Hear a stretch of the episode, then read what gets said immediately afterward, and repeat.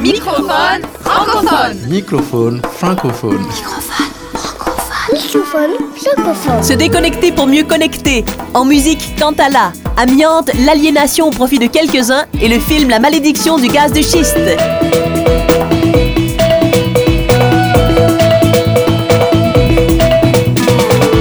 Microphone francophone. Francophone. francophone.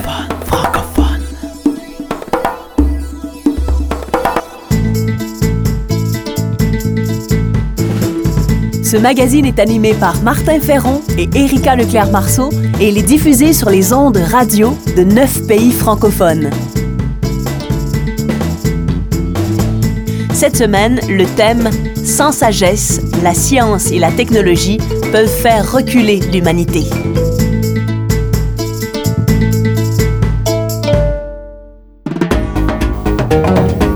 Remusicaliser le monde. Création, sens, travail social, intendance, nature. Par Martin Ferron.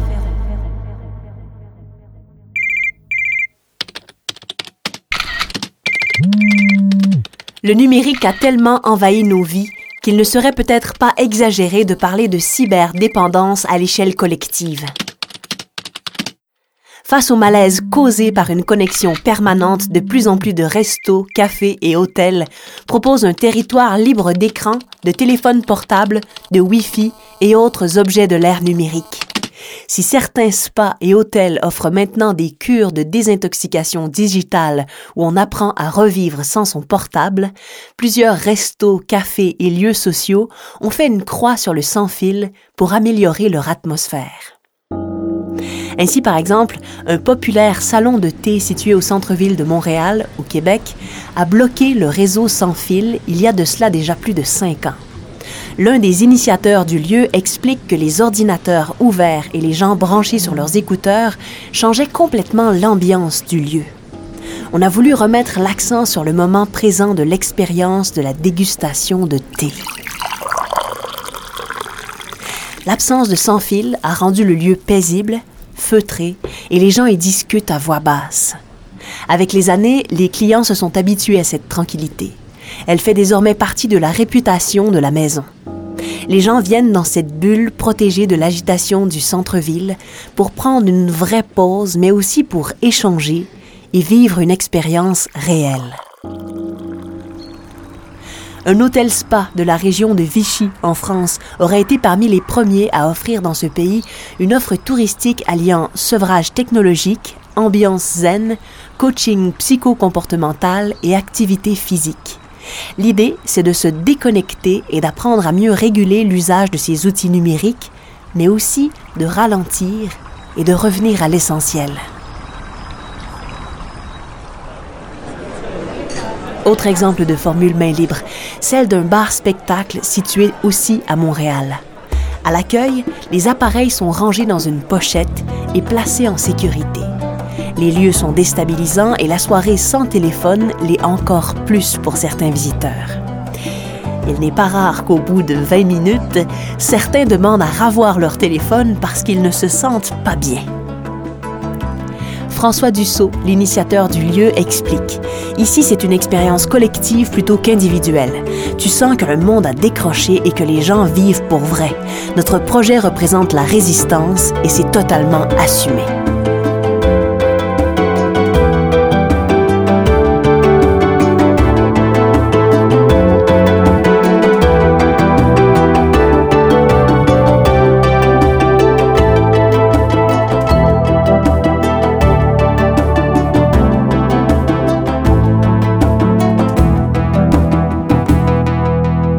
Microphone francophone.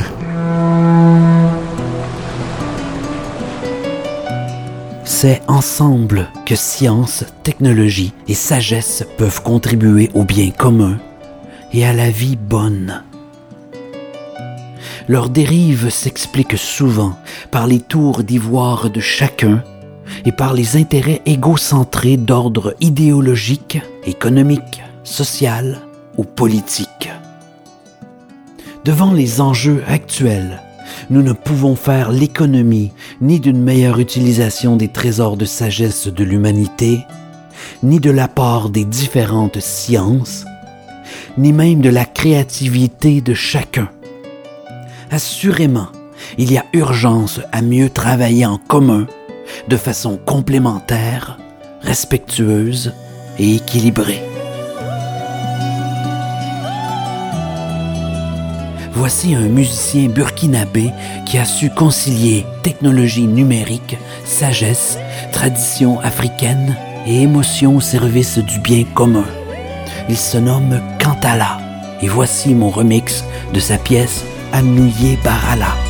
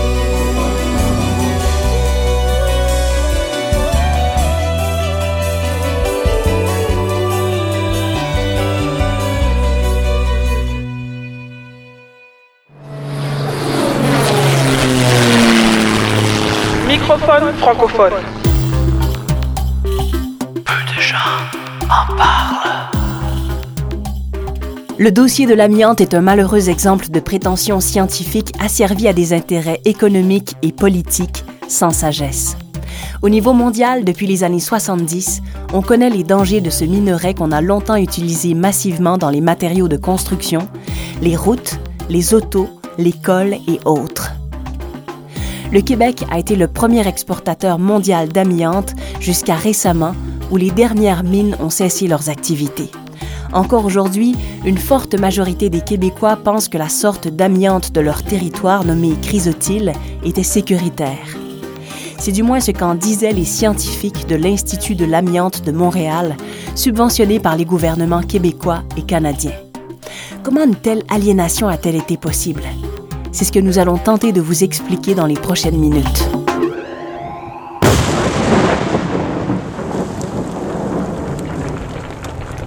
Promis à exploiter massivement ce minerai dès le 19e siècle, le Québec a été le plus gros producteur dans le monde durant une bonne partie du 20e siècle. Or, dès le début du 20e siècle, les industriels et leurs équipes scientifiques ont pu constater les ravages de l'amiante sur les travailleurs. À partir des années 70, plusieurs études prouvent que l'amiante cause le cancer. L'aura pseudo-scientifique de l'innocuité de l'amiante a été rendue possible notamment grâce à la propagande mensongère de l'Institut de l'amiante de Montréal jusqu'en 2012.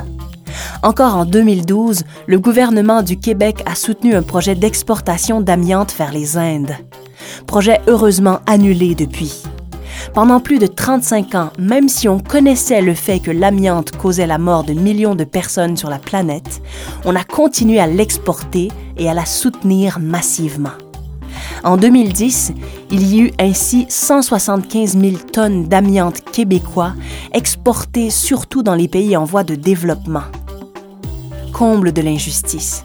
Pendant tout ce temps, on a pratiquement cessé d'utiliser l'amiante au Québec parce que jugé trop dangereux. Jusqu'en 2013, le gouvernement canadien s'est opposé à l'inscription de l'amiante sur la liste des produits dangereux prévue par la Convention de Rotterdam reliée au programme des Nations unies pour l'environnement.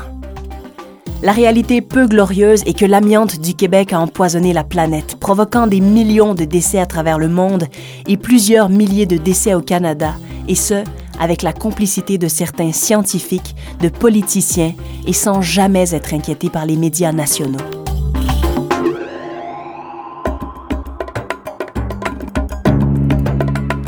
La bonne nouvelle, aujourd'hui, le sinistre Institut de l'amiante de Montréal et les mines d'amiante du Québec sont maintenant définitivement fermées. Une sombre page de l'histoire du Québec est en train de se refermer et le vent tourne. Et même si les industriels chinois, russes, brésiliens et quelques autres utilisent et exploitent toujours l'amiante, le mouvement de bannissement de l'amiante à l'échelle mondiale est irréversible. Le travail des nombreuses associations, notamment françaises, pour aider les victimes de l'amiante à obtenir justice et compensation est exceptionnel et doit être encouragé. Leur travail de sensibilisation et de lanceur d'alerte se poursuit et a besoin du plus grand nombre, car il y a encore de l'amiante partout. Routes, murs d'école, cuisine et autres.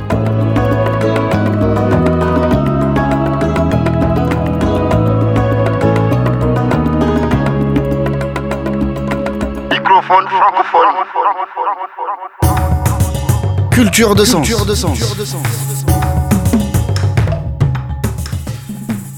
Lech Kowalski est un cinéaste aux origines polonaises. Son film La malédiction du gaz de schiste montre le combat d'un village de Pologne nommé Żurawlów contre un projet d'exploitation de gaz de schiste porté par la multinationale Chevron. Lech Kowalski montre les conséquences d'un tel projet en nous amenant aussi en Pennsylvanie, là où des milliers de puits ont été installés. On y retrouve maintenant eau souillée, nuisances sonores, multiplication du trafic et maladies physiques et psychiques. Conscients de ces risques, les habitants de Jouravlouv se battent contre ces Goliaths du 21e siècle. Sur place, nous pouvons y lire des banderoles comme Hier le nucléaire de Tchernobyl, aujourd'hui le gaz de schiste de Chevron. Ou encore, en référence aux chambres à gaz des nazis en Pologne, Nous ne voulons plus être gazés. Voici un extrait du film La malédiction du gaz de schiste, adapté par notre réalisateur Martin Ferron. Ici, à Jouravlov, la plupart des gens sont fermiers. La même cigogne revient d'Afrique depuis trois ans et a installé son nid en plein cœur du village. Au début de l'été, les champs de colza dont on extrait l'huile sont d'un jaune éclatant. Et tout le monde a un puits qui fournit une eau limpide. La vie est loin d'être idyllique, mais elle est simple et paisible. De nombreuses compagnies pétrolières, dont Chevron, ont signé des contrats avec le gouvernement polonais pour exploiter le gaz de schiste. C'est ce qui a poussé les paysans des villages voisins à se mobiliser. Si les oiseaux n'avaient pas été protégés, cette cigogne survolerait un puits de forage au lieu de survoler des champs. Le bras de fer entre les villageois et cette multinationale pouvait-il se résumer à une histoire d'oiseaux? Mais c'était plus qu'une manifestation. Les paysans montaient la garde pour s'assurer que Chevron ne reviendrait pas. Ils ont pris une photo en souvenir de la journée et dans l'espoir que leur mobilisation porte ses fruits.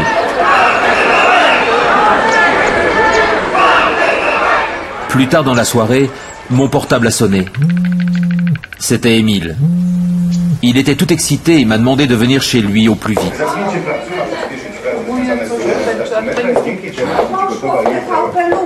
Venez voir, c'est sur Internet. Les habitants de Jouravlov et Grabowiec ont protesté lundi contre l'extraction du gaz de schiste. Ils affirment que c'est dangereux pour l'environnement. Il s'avère que la société Chevron renonce à ses forages.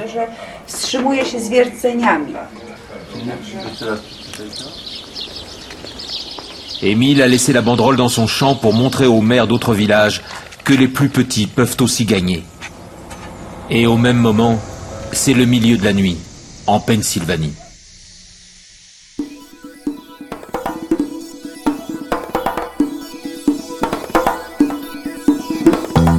C'était Microphone francophone. Au texte, aux musiques originales et à la réalisation ainsi qu'à l'animation, Martin Ferron.